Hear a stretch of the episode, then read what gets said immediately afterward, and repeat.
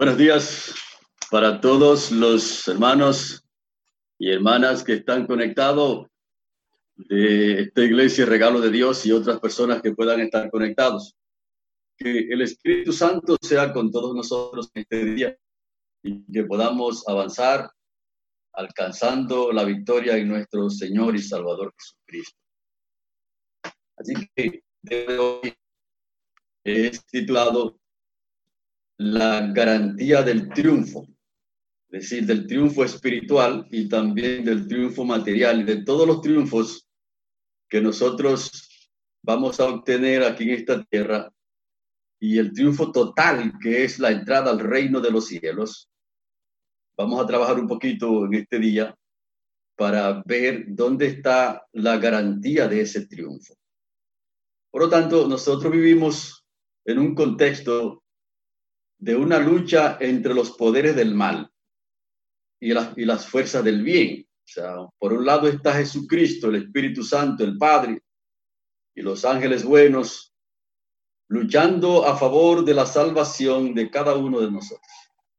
Pero por el otro lado está el príncipe de las tinieblas, juntamente con los ángeles que él trajo del cielo y con todos los seguidores que él tiene aquí en la tierra, también están luchando en contra del pueblo de Dios. Y lo que nosotros predicamos, lo que nosotros creemos, lo que nosotros somos, todo nuestro ser está involucrado en este conflicto. Y entonces hay una idea que quiero trabajar hoy donde está la garantía de para nosotros alcanzar la victoria. Es decir, si yo voy a alcanzar la victoria en este conflicto, yo necesito tener en cuenta todos los días de mi vida y cada momento dónde está la garantía de mi triunfo. Es decir, que esa es la única idea que vamos a, a golpear en este día.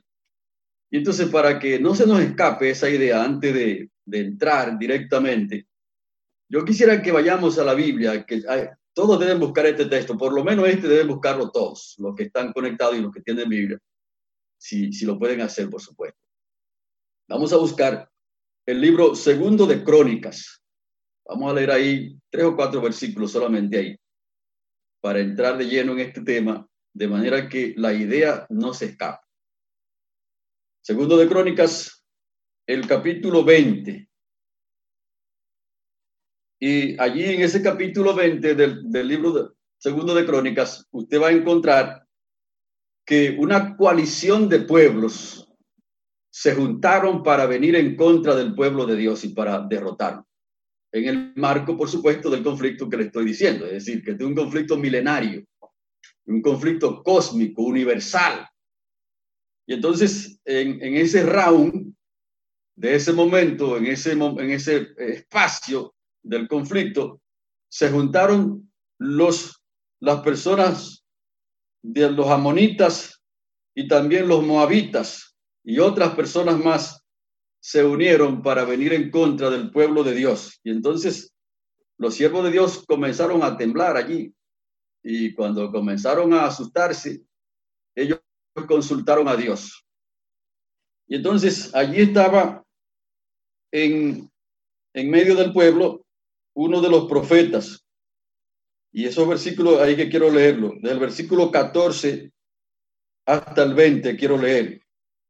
Y estaba allí Jaciel, hijo de Zacarías, hijo de Benaía, hijo de Jaiel, hijo de Matanías, levita de los hijos de Asap, sobre el cual vino el Espíritu de Jehová en medio de Jerusalén, en medio de la reunión, y dijo, oíd todo Judá y vosotros habitantes de Jerusalén, y tú, rey Josafat, Jehová os dice así, no temáis ni os amedrentéis delante de esta multitud tan grande, porque no es vuestra la guerra, sino de Dios. Mañana descenderéis contra ellos Mirad, ellos subirán por la cuesta de Cis y los hallaréis junto al arroyo, antes del desierto. Jeruel, no tendréis que pelear vosotros esta ocasión. Apostaos y quedaos quietos. Veréis cómo la salvación de Jehová vendrá sobre vosotros. Judá y Jerusalén, no temáis ni desmayéis. Salid mañana contra ellos, porque Jehová estará con vosotros. Si sus Biblias son propias, subrayenme esa palabrita. ¿eh? si sus Biblias son propias, subrayenme esa palabrita. Porque Jehová estará con vosotros. En ustedes. Entonces, Josafat se inclinó rostro en tierra y también todo Judá y los habitantes de Jerusalén se postraron ante Jehová para adorar a Jehová. Y se levantaron los levitas de los hijos de Coat y de los hijos de Coré para alabar con gran clamor a Jehová, el Dios de Israel. Cuando se levantaron por la mañana, salieron al desierto de Tecoa. Mientras ellos salían, Josafat, puesto en pie, dijo, Oídme Judá y habitantes de Jerusalén, creed en Jehová vuestro Dios y estaréis seguros, creed en sus profetas y estaréis y seréis prosperados. Así que si se le ha escapado todo, la pregunta, ¿dónde está nuestra garantía para el triunfo en la vida personal y muy especialmente en la vida espiritual total en el tiempo que tenemos que vivir aquí en este mundo? una sola idea. Ese triunfo está en que Jehová esté presente con nosotros.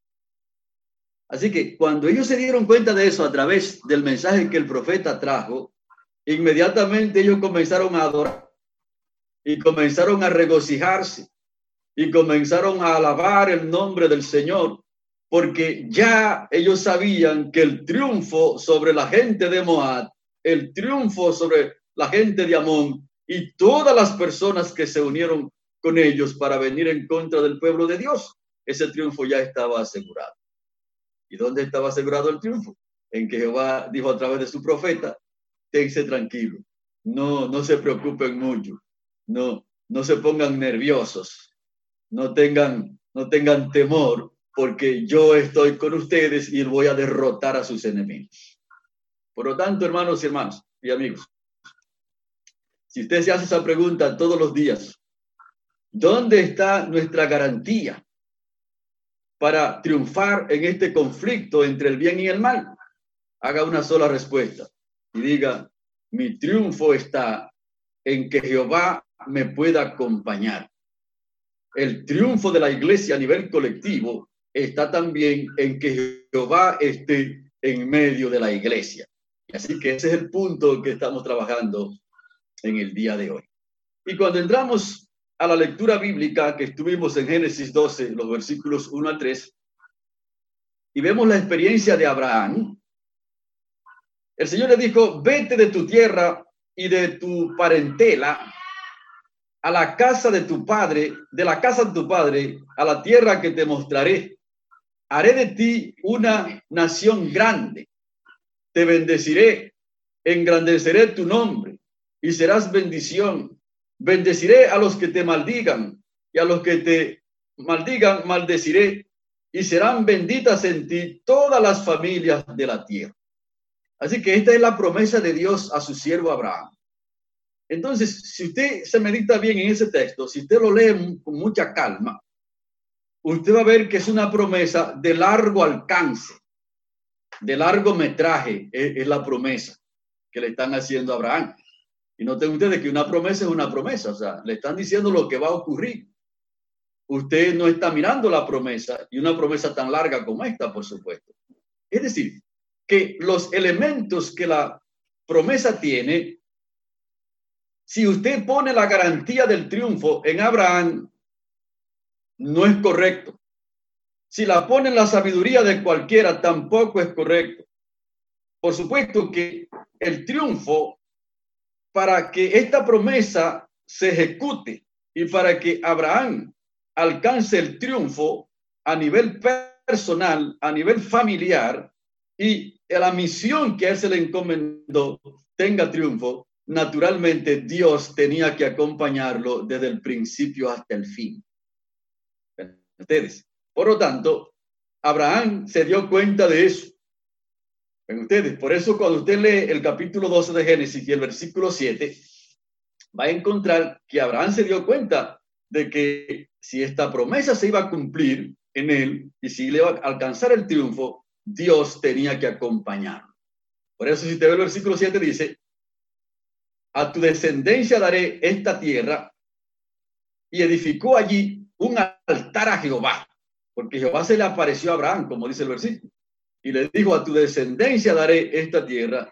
Y entonces Abraham edificó allí un altar a Jehová, quien se le había aparecido. Usted podrá preguntar, ¿y por qué razón él edificó ese altar allí cuando Jehová se le apareció? Y donde quiera que Abraham iba, como nómada, caminando de lugar en lugar, lo primero que él hacía cuando llegaba a un lugar, antes de montar todo y bregar con asuntos, era edificar el altar a Jehová. Si usted se pregunta, ¿y por qué? Oh, porque él entendió bien dónde estaba la clave de su triunfo. Él dijo, esta promesa que Jehová me ha hecho para que yo triunfe a nivel personal, para que yo triunfe a nivel familiar, para que yo triunfe totalmente en la misión que Él me ha encomendado. La clave de este triunfo es que Él esté presente conmigo.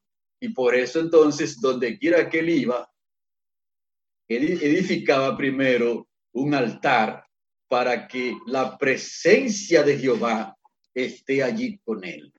Cuando seguimos adelante en la misma línea de la promesa que Jehová Dios le hizo a Abraham, y vemos entonces el caso de Moisés, porque entonces Moisés es un, descendiente de, esa, de Abraham, es una, una, persona que viene de esa línea también. Cuando leemos Éxodo, el capítulo 3 y los versículos 1 al 6, ahí dice, apacentando Moisés las ovejas de Jetro, sacerdote de Madián, llevó las ovejas a través del desierto y hasta Oré. Allí se le apareció el ángel de Jehová en una llama de fuego en medio de una zarza y al fijarse vio que la zarza ardía en fuego, pero no se consumía. Entonces Moisés dijo, iré ahora para contemplar esta gran visión ¿por qué causa la zarza no se consumía? Cuando Jehová vio que él iba a mirar, lo llamó en medio de la zarza. Moisés, Moisés, aquí estoy, respondió él. Dios le dijo, no te acerques, quítala el calzado de tus pies, porque el lugar en que tú estás, tierra santa es. Y añadió, yo soy el Dios de tu padre, el Dios de Abraham, el Dios de Isaac el Dios de Jacob. Entonces Moisés cubrió su rostro porque tuvo miedo de mirar a Dios. En otras palabras, sencillamente, sencillamente, Dios lo que le está diciendo aquí a Moisés, mira, yo te estoy llamando para que ejerza el ministerio y yo soy el que te he protegido desde el vientre de tu madre hasta aquí. Y yo soy la garantía del triunfo que le hice a tu antepasado. Y entonces yo soy el que te quiero acompañar en este ministerio que te estoy llamando.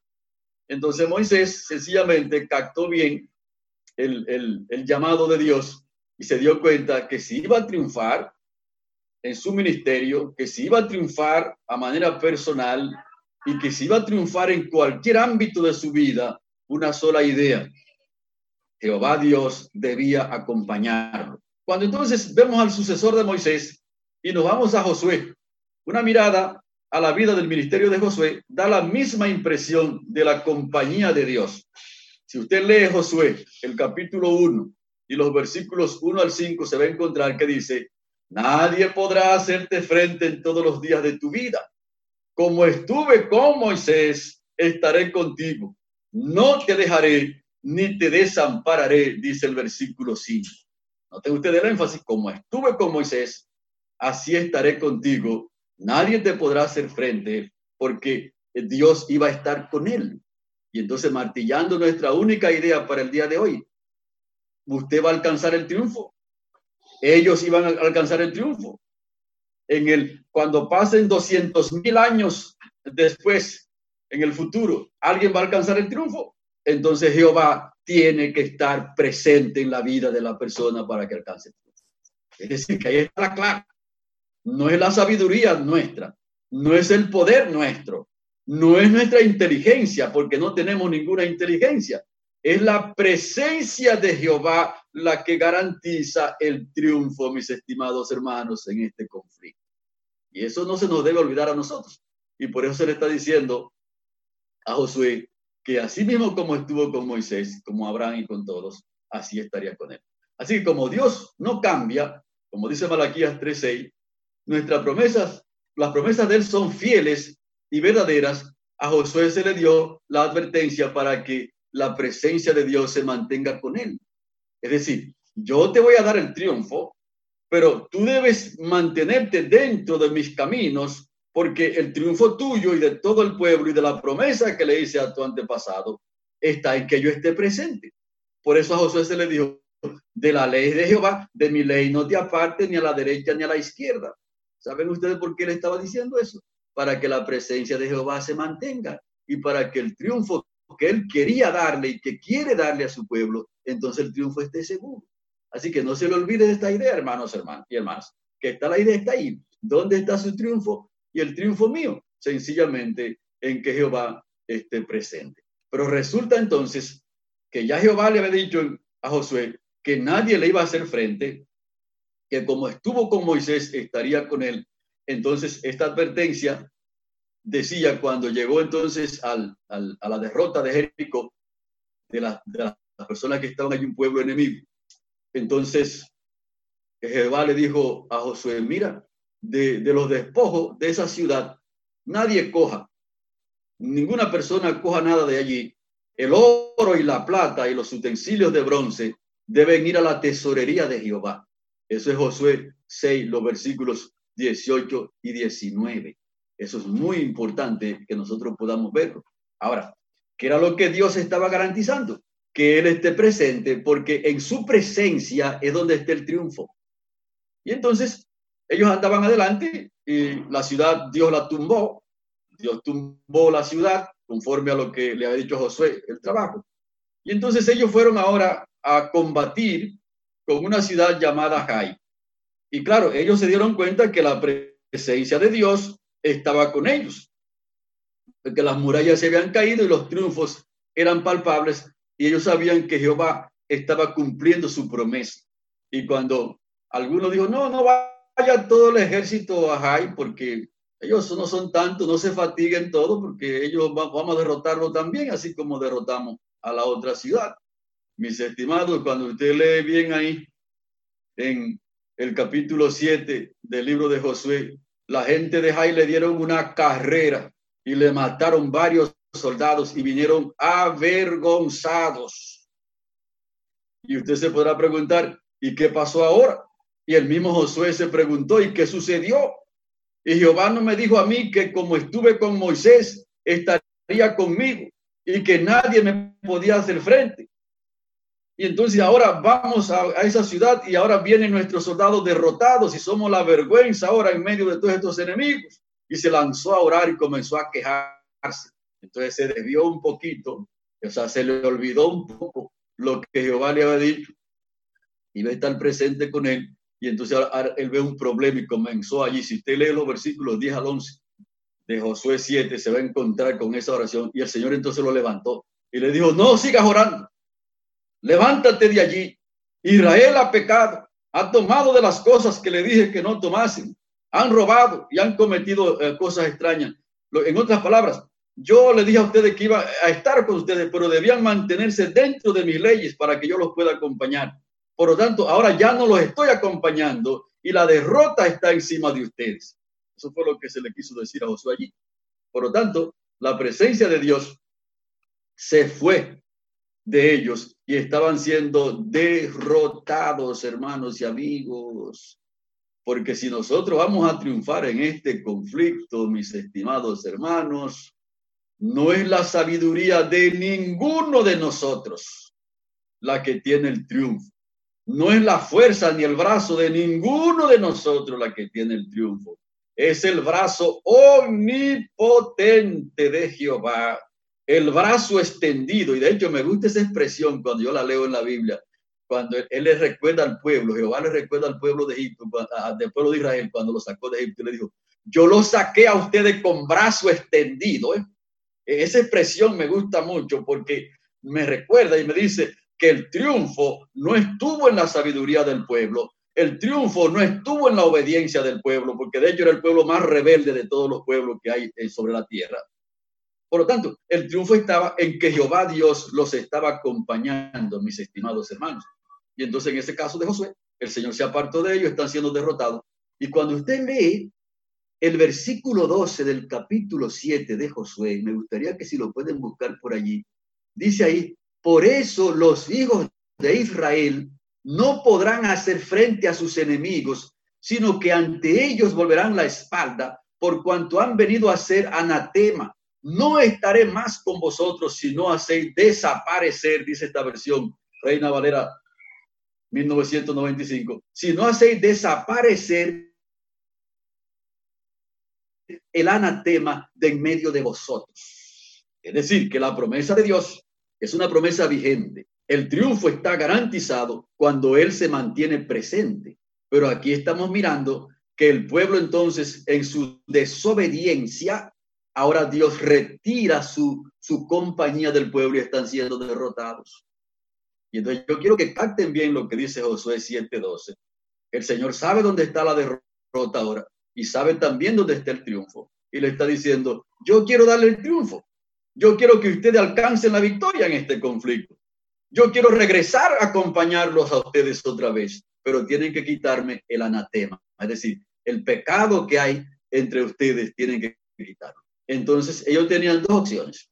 O seguían adelante con el anatema en medio de ellos y eran derrotados por completo, o buscaban el anatema y lo quitaban para que la presencia de Dios regrese otra vez. Y entonces ellos optaron por la segunda opción comenzaron a buscar entonces. Y eso es un asunto muy importante, líderes. Cuando nosotros vemos que el pueblo de Dios está siendo derrotado, no hagamos muchos análisis, solamente diga, hay pecado aquí en el pueblo, hay un anatema aquí metido en el pueblo y entonces hay que comenzar a buscarlo. Y entonces, cuando, si, si el anatema no está presente, que nosotros no lo vemos, tenemos que acudir a Dios para que el Espíritu Santo comience a trabajar y revele el anatema. Y entonces el anatema se ha quitado y entonces Dios regrese otra vez con su pueblo. Por lo tanto, ellos buscaron y encontraron a Acán, que había cogido lingote de oro, vestido de, de los despojos y lo había escondido en su casa. Y por eso la presencia de Dios se había retirado. Y ellos lo agarraron, lo llevaron fuera del campamento juntamente con todo lo que tenía y lo apedrearon y lo quemaron. Y entonces el anatema fue quitado la presencia de Dios regresó otra vez con ellos. Y si usted le da un chequeo al capítulo 8 del libro de Josué, ellos volvieron otra vez a pelear con Jai y la gente de Jai fue derrotada por completo. Y la pregunta es, ¿por qué la gente de Jai fueron derrotados ahora? Ah, porque Jehová regresó otra vez a acompañarlo. Porque el triunfo del pueblo de Dios no está en la sabiduría que el pueblo tiene, no está en, la, en el dinero que el pueblo tiene, no está en, la fuerza que el pueblo tiene, tampoco está en el número que el pueblo tenga. Acuérdense del tiempo de Gedeón, acuérdense de eso, que eran 32 mil. Y entonces Jehová se dio cuenta que la actitud que ellos tenían era, si, si alcanzamos este triunfo, ellos iban a atribuir el triunfo a ellos, a su propia fuerza, a su sabiduría. Y entonces Jehová dijo, le dijo a, a Gedeón, mira, son demasiado gentes Así que dile que los que se quieran devolver para su casa, que se devuelvan, mis estimados. Y cuando Josué dijo eso, como dicen los jóvenes, se armó el juidero. Porque una gran cantidad de hombres se devolvió y quedaron unos cuantos de los 32 mil. Y entonces oh, Jehová dijo otra vez, son demasiadas esa cantidad de gente, tíralos al río. Y todos aquellos que se pongan a beber así como el agua, así como, como beben los perros, pónmelo a un lado y los que tengan su espada en la mano y, beban el agua así, eh, se la lleven a la boca, eso póngalo al lado. Y los que Jehová señaló que bebían el agua así, no como los perros, solamente fueron 300. Haga la suma ahora, hermanos. de 32 mil, solamente quedaron 300. Si sumamos cuánto, cuánta gente de esos devolvió Jehová en, esa, en esas dos cosas que hizo. Si sumamos entonces de 32 mil, se devolvieron entonces eh, 31 mil, 31 mil 700, si no, si no sumo mal, porque solamente quedaron 300. Ven ustedes, imagínate tú, que tú tengas 32 mil hombres para ir a una batalla y entonces alguien te diga que devuelva, que solamente te quede con 300 y los otros 31.700 se devuelvan. Eso solamente, o sea, la, la, gente va a decir, ese hombre está loco, pero no, hermano. Lo que Dios está diciendo, el triunfo no está en que sean 40.000, el triunfo no está en que sean 70.000, el triunfo no está en que sea uno, que sean dos, el triunfo está en que yo esté presente con ustedes. Ahí que está el triunfo, mi estimado hermano. Y espero que no se les quite eso de la cabeza, hermanos. Póngase eso en la cabeza. Póngaselo en la cabeza. Yo voy a alcanzar la victoria aquí en todos los órdenes de la vida. Y especialmente la victoria entre el conflicto entre el bien y el mal. Y esa victoria total es que yo esté preparado para entrar al reino de los cielos. Entonces hay una sola clave para eso. Que la presencia de Jehová esté conmigo todos los días de mi vida, en mi vida personal, en mi vida laboral, en mi vida religiosa y en sentido general para la iglesia entera, que Jehová esté presente con la iglesia, hermanos. Ahí es que está la garantía del triunfo. Y muchas veces eso se le olvida a uno eh, cuando vienen estos problemas y estas cosas. De hecho, yo he visto muchos hermanos preocupados y como un poco nerviosos y con muchos asuntos raros, ahora con esta pandemia. Y a veces yo me, me preocupo cuando veo eso. Y, y, pienso, digo, bueno, tal vez esta persona, el, el, miedo es un asunto del ser humano, pero posiblemente a esa persona se le está olvidando dónde está su triunfo. El triunfo está en que Jehová esté presente y ese triunfo es en la vida, en la muerte, en lo alto, en lo bajo, no importa lo que pueda ocurrir, si la presencia de Jehová está con nosotros, el triunfo está garantizado. Y ese es el tema de la Biblia, hermanos. Si Jehová está con nosotros, ¿quién contra nosotros? Olvídense de eso. También cuando los jóvenes estaban allí frente al fuego. Imagínense usted, usted estar frente a una gente tan amenazante como esos babilonios y con un fuego encendido por allí. Y, y los grandes, los capitanes y todas las personas de influencia grande postrados adorando la estatua que el rey levantó y tres jovencitos de decir al rey, cuando él vino otra vez, le dio el mensaje, le dijo, si ustedes no, no se postran y adoran la estatua que yo he levantado, entonces yo lo voy a lanzar a ustedes al lago de fuego. Y entonces los jovencitos con mucha calma y sin mucho ruido decirle, no, rey, nosotros no vamos a adorar la estatua que usted ha levantado. Y el Señor que nosotros confiamos, Él nos puede librar. Y si no nos quiere librar, que no nos libre porque de ninguna manera nosotros no lo vamos a adorar el Dios que usted ha, levantado. Hermanos, eso es fácil solamente leer. Y sería fácil en cualquier momento como ellos, si nosotros estamos conscientes, si no se nos sale de la cabeza nunca en la vida, que el triunfo nuestro está en que Jehová estaba presente. Y cuando ellos le dieron ese mensaje que le contestaron al rey, ellos sentían la presencia de Dios, hermanos, en su vida, fuera del, fuera del fuego. O sea, ellos sintieron la presencia de Dios y sabían que Dios estaba con ellos fuera del fuego. Y entonces cuando usted lee bien el texto, usted da cuenta que cuando cayeron en el fuego, entonces Dios estuvo allí metido también con el fuego. ¿Dónde estuvo el triunfo de los jóvenes? En su sabiduría. En que ellos eran muy inteligentes. En que ellos eran jóvenes. En que ellos eran viejos. En que ellos tenían mucha tecnología. En que ellos tenían mucho dinero. Hermanos, no, no, no consistió su triunfo en ninguna de esas cosas. Su triunfo estuvo en que Dios estaba con ellos, hermanos. Y ellos sabían eso, que Dios estaba con ellos. Y entonces ahora el rey está mirando allá al fuego. Y dice, ¿qué, ¿qué está sucediendo? Y no fueron tres hombres que echamos allí en ese fuego. ¿Cómo ahora hay cuatro hombres allí dentro del fuego? Y hay uno que se me parece que es como hijo de los dioses. O sea que, o sea que el rey ahora está viendo que el triunfo de los jóvenes estaba en la presencia de Jehová, hermanos. Y déjame decirte a ti, iglesia de regalo de Dios, y cualquier gente que esté conectado en esta plataforma, No crean que las cosas han cambiado. No.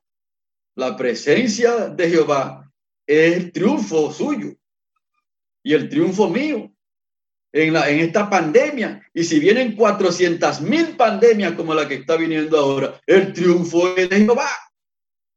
¿Se dan cuenta ustedes, hermanos? O sea que no hay ninguna razón para que nosotros estemos atemorizados y asustados, a menos que nosotros entonces se quite de la cabeza que la presencia de Jehová es la que tiene el triunfo. Entonces, note, eso es en el Antiguo Testamento, pero cuando bajamos al Nuevo Testamento es lo mismo. Si usted, por ejemplo, lee bien en Mateo 1, 23, 21 al 23, el Emanuel, el Dios con nosotros. Ven ustedes, que eso es lo que significa Emanuel. Y eso estaba cumpliendo la profecía de Isaías 7:14, que vendría el Emanuel. Entonces, el Emanuel es el Dios con nosotros. Escuche eso, hermano. Esa es una idea divina que viene desde la mente de Dios, corriendo por toda la historia de que el triunfo de su pueblo está en su presencia. Y entonces Dios sigue su cadena. Y ahora viene el Emanuel, el Dios con nosotros. Pero ustedes, es la misma idea de que el Señor está con nosotros. Y cuando usted lee la gran comisión de Mateo 28, 19 al 20, generalmente cuando se lee la gran comisión de Mateo 28, 19 al 20, se le hace el énfasis en hacer discípulos, en ganar almas y todo eso. Y todo eso es importante. Pero si usted lee bien, dice que, y dice, vayan y hagan discípulos, bautizándolos en el, en el nombre del Padre, del Hijo y del Espíritu Santo, enseñándoles que guarden las cosas, todas las cosas que yo he mandado. Pero la gran comisión dice, y yo estaré con vosotros todos los días hasta el fin del mundo. Y entonces a esa parte como que se le hace poco énfasis. Y quiero decir, hermanos, que la parte más importante en la gran comisión es la presencia de Dios con nosotros. Pero ustedes, porque Dios es el que añade a la iglesia a los que han de ser salvos. Ninguno de nosotros tiene sabiduría para quitarle gente a Satanás de la mano. Nosotros solamente somos los instrumentos solamente tenemos que decirnos una sola cosa. Dios está conmigo en este trabajo que estoy haciendo. Entonces el triunfo está asegurado porque la presencia de Dios, el Emanuel, el Dios con nosotros, es que tiene el triunfo. Por lo tanto, si usted, por ejemplo, le da un chequeo y me gustaría que hagan ese ejercicio, que repasen otra vez Apocalipsis, el capítulo 1 y los versículos 9 al 20, donde está la visión del testigo fiel en medio de los siete candelabros. Esos siete candelabros es un símbolo de los siete periodos de la iglesia, del fin del mundo, de la iglesia del Nuevo Testamento. Si usted va allí, usted va a ver que el testigo fiel presenta, Juan ve la visión de, los siete candelabros. Me gustaría ver un poquito aquí. Ese es Apocalipsis. Esa fue la primera visión que se le presentó a Juan. Míralo ahí, capítulo 1 y los versículos 9 en adelante. En el versículo 11, Jesucristo le dijo, yo soy el alfa y la omega, el primero y el último. Es decir, que está en el primer lugar y en el último lugar en su presencia. Escribe un libro y lo que has, y lo que ves y envíalo a las siete iglesias que están en Asia, a Éfeso, Esmirna, Pérgamo, Tiatira, Sardis, Filadelfia. Y entonces, lo que se le está diciendo allí es, y hace esa gran descripción, y cuando Juan miró y vio, dice el versículo 12, eh, para ver la voz que le hablaba con él, y vuelto, vi siete candelabros de oro, dice el versículo 12, y en medio de los siete candelabros, a uno semejante al Hijo del Hombre. Esa es la palabra que quiero que capten ahí. Es decir, que las siete iglesias arrancan en pie allí. Entonces el testigo fiel está en medio de las siete iglesias. Y de paso, ya de esas siete iglesias nosotros estamos viendo en el último periodo, que es la iglesia de la Odisea, que comenzó a funcionar el 22 de octubre del año 1844, hermanos.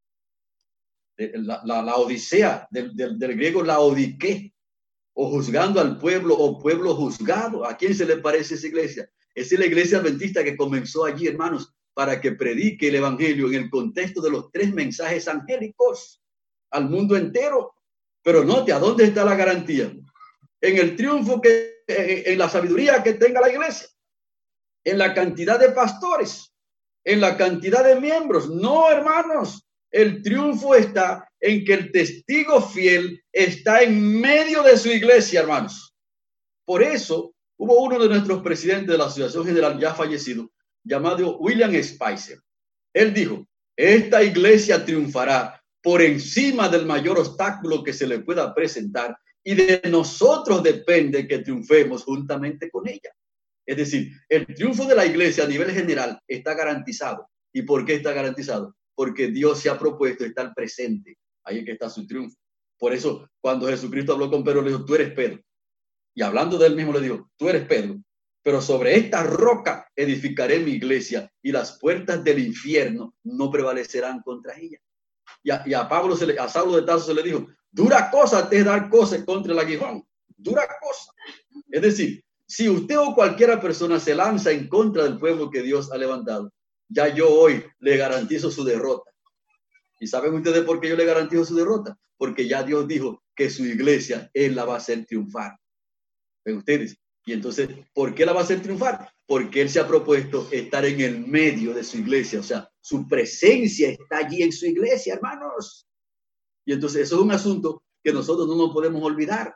Y ahora, ¿quiere usted triunfar juntamente con esta iglesia? Sencillo. Usted necesita ahora que Dios esté de manera individual presente en su vida, que esté presente en su familia. Entonces el triunfo estará garantizado. Por lo tanto, cuando Dios está presente con su pueblo, entonces nosotros vemos sus maravillas. Y cuando vemos las maravillas, nosotros decimos, bueno, Dios está acompañando a este pueblo. Y entonces si vemos cualquier cosa como que está un poquito raro, que el triunfo no está asegurado, uno tiene entonces que revisar las cosas, como, como tuvo que hacer Josué allá arriba, como le hablé un poquito. Porque cuando la presencia de Dios está allí, entonces nosotros vemos las maravillas. Y le voy, le voy a decir una maravillita. Yo le voy a mencionar unas cuantas aquí antes de concluir. Pero yo le voy a mencionar una maravillita pequeña. En estos días, hace tres días atrás, dos días atrás, nosotros teníamos una sobrina que estaba de parto, primeriza, estaba, la mamá, la hermana mía estaba un poquito eh, asustada, porque ya la muchacha estaba completa y no tenía dolores ni nada, y entonces como que las cosas no estaban, y, y ahora con esta situación que tenemos, yo llamé a la mamá, a la hermana mía, hicimos una oración, llamé a la sobrina, y entonces oramos. Y yo le dije, vamos a encomendar este asunto tuyo en las manos de Jehová y lloré con ella en la mañana. Y ella me dijo, bueno, el lunes, el médico me dijo que vaya el lunes para ver todas las cosas, o sea, que vaya ahora, este lunes que viene.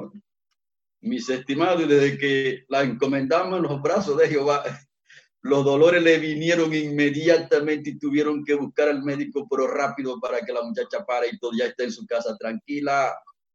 Es la presencia de Jehová, hermanos, donde está el triunfo, es allí. Y entonces cuando la presencia de Dios acompaña a una persona, es un asunto terrible. Acuérdense de Eliseo, acuérdense de Eliseo, hermanos, la presencia de Jehová estaba tan metido en los huesos de ese hombre que eso era un asunto extraordinario. Hubo unos jóvenes que se pusieron allí a relajarlo y comenzaron a vocearle calvo y a decirle cosas. Y él oró y dijo, ah, mira, estos muchachos están así haciendo cosas extrañas. Y vinieron unos animales por ahí, le dieron en la madre, como dicen los jóvenes, esos muchachos Ven ustedes, es la presencia de Jehová. Y aun cuando murió, luego lanzaron unos muertos allí, chocaron con los huesos y vivieron otra vez la presencia de Jehová, hermanos, en los huesos de una persona. Ahí es que está el triunfo. Yo me siento preocupado muchas veces cuando veo a algunos hermanos que dependen del brazo humano, dependen del brazo de los hombres. Hermano, no dependa del brazo de los hombres, dependa del brazo de Jehová y cuando Él está presente hay muchas maravillas. Uno la ve pequeña, uno la ve así, pero la, niña cuando, cuando yo oré con ella, la sobrinita, ella le dijo, mamá, cuando mi tío oró conmigo, Inmediatamente yo sentí un cambio muy profundo en mi vida, le dijo ella. Ella no, nosotros estamos evangelizando ahora. Ahora ella debe comprender que la presencia de Jehová es presencia de Jehová.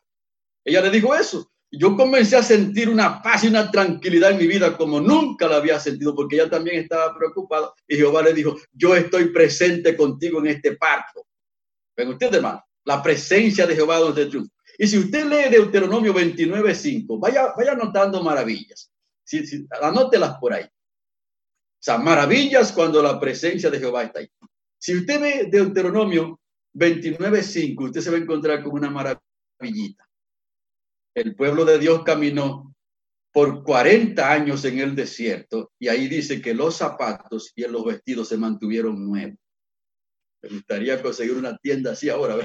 Que uno compre un traje y ese traje se lo ponga y dure, y dure 40 años batallando en un desierto, sudando, y que, y que el traje se mantenga nuevo.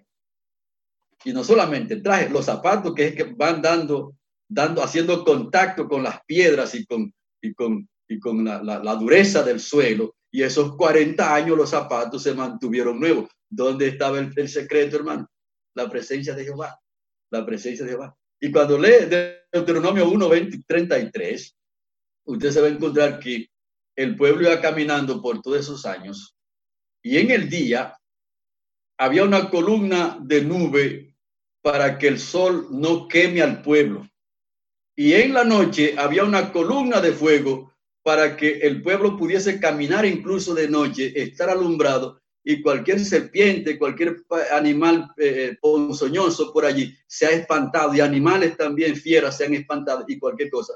Y entonces esa columna de fuego y esa columna de nube era la presencia de Jehová que estaba con el pueblo, no era la sabiduría del pueblo, no era la obediencia del pueblo, todo lo contrario, era uno de los pueblos más rebeldes que hay en la historia ese era uno de los más rebeldes y vieron todos los milagros. Era la presencia de Jehová lo que hacía que el pueblo triunfe, hermano. Y usted debe tener eso en la cabeza. Yo voy a triunfar como familia, voy a triunfar como pastor, voy a triunfar en el ministerio que Dios me ha dado. Entonces una sola cosa debe ocurrir, que Jehová esté conmigo acompañándome en eso, porque de lo contrario el fracaso está seguro, no importa quién usted sea.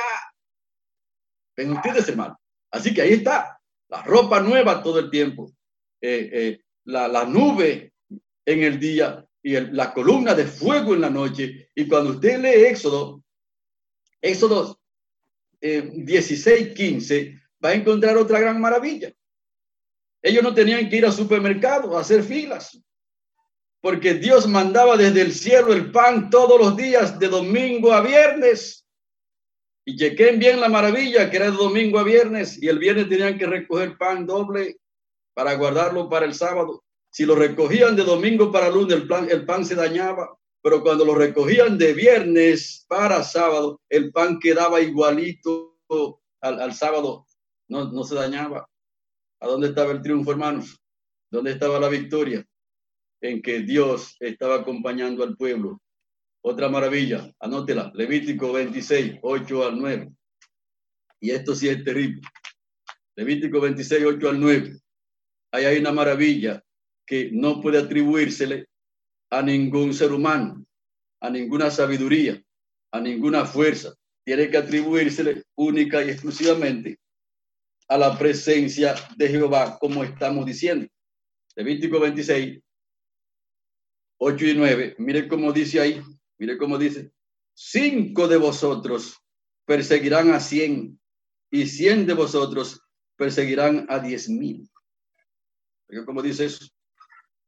Cien de vosotros perseguirán a diez mil y vuestros enemigos caerán a filo de espada delante de vosotros. Y el nueve dice, porque yo me volveré a vosotros y os haré crecer y multiplicaré y afirmaré mi pacto con vosotros. Si usted se pregunta, ¿por qué cinco correrían a cien y cien le darían golpes duros a, a diez mil? Una sola idea. La presencia de Jehová está allí y así sucesivamente, estimados hermanos Y entonces por eso es que nosotros tenemos que cantar como hizo el apóstol Pablo y como hizo su compañero cuando lo agarraron preso. Eso está en Hechos, el capítulo 16, los versículos 16 al 40. Al apóstol Pablo lo agarraron preso. A él y a su compañero y le dieron una pela grandísima. Y lo entraron allá en la cárcel y allá adentro lo amarraron en el cepo. Pero Pablo no se puso a quejarse, hermanos. Él sabía que la presencia de Jehová estaba con él. Pero ustedes. Y entonces comenzaron a cantar y comenzaron a orar. Y entonces la presencia de Jehová hizo acto de, hizo acto de, de, de, atención allí y la cárcel comenzó a temblar y las paredes se partieron y entonces hubo una conmoción terrible. Y entonces el carcelero comenzó a, a gritar y cuando vio el asunto quiso matarse porque no comprendía lo que estaba ocurriendo. Y Saulo estaba diciendo, no, no te mates, estamos todos aquí. Cuando, la, cuando se cantan esos signos extraordinarios, mis estimados hermanos, y se ora, la presencia de Jehová se activa.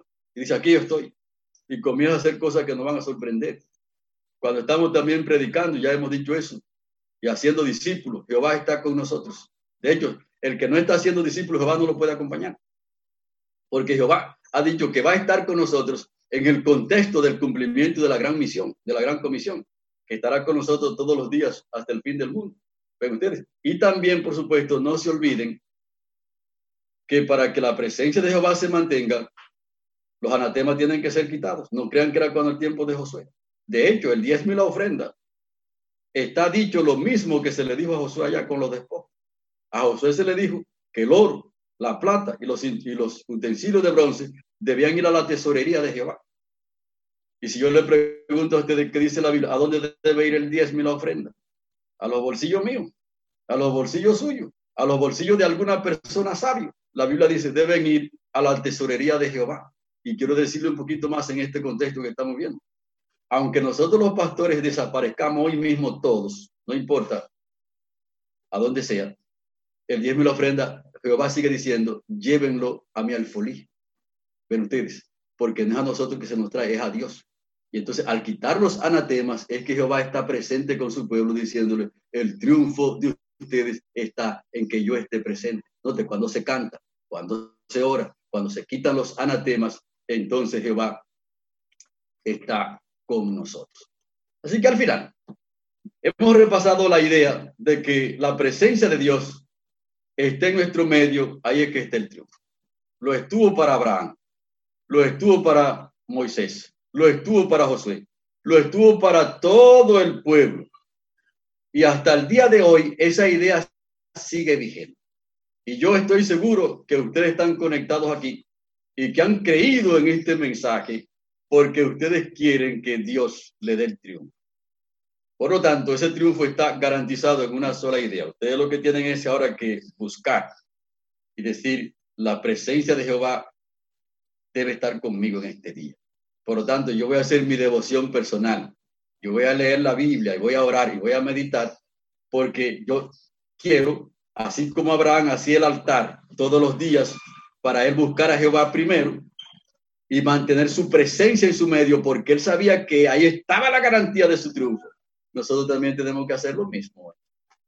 Asegurarnos de que Jehová esté con nosotros y no importarnos de lo que pueda ocurrir. O sea, las consecuencias, dejársela a Dios, porque usted puede estar seguro que en la vida Jehová está con usted. En la muerte también Jehová está con usted, porque la Biblia dice que los muertos en Cristo se levantarán primero. Y llegará el gran día cuando el Señor entonces hará su gran cosecha en esta tierra y nos va a llevar a nosotros al reino de los cielos. Y nos va a decir, bien siervo fiel, sobre poco has sido fiel, sobre mucho te pondré, entra en el gozo de tu Señor. ¿Cuánto quieren entonces alcanzar el triunfo? Una sola idea la presencia de Jehová tiene que estar con usted. Si eso es así, olvídese del coronavirus, olvídese de Satanás. Y si aparecen 700 Satanás otra vez, olvídese también de esos 700, porque Jehová tiene el triunfo garantizado para usted y para su iglesia. Que el Señor me los bendiga y cuando vayamos a entrar al reino de los cielos, cuando Cristo venga y lleve su pueblo, entonces nos acordaremos de lo que estamos diciendo hoy, que el triunfo de su pueblo está garantizado. Que el Señor le bendiga. Te damos gracias porque tú eres Dios y tú eres grande y poderoso. Y hemos repasado aquí una sola idea. ¿Dónde está la garantía de nuestro triunfo en todos los órdenes, individual y colectivo, en un solo lugar? En que la presencia de Dios esté allí con nosotros. Si eso es así, entonces estamos garantizados. Por eso yo pido a Dios, por todos los miembros de esta iglesia y todos los miembros de esta iglesia en la faz de la tierra, que tu Santo Espíritu sea que nos guíe, que tu Santo Espíritu sea que nos fortalezca y que nosotros todos los días hagamos las cosas de tal manera que la presencia tuya esté con nosotros. Y si eso es así, debemos seguir avanzando porque el triunfo está asegurado en tu presencia. Gracias Señor por tu poder y lo pedimos en el nombre santo y poderoso de Cristo Jesús. Amén.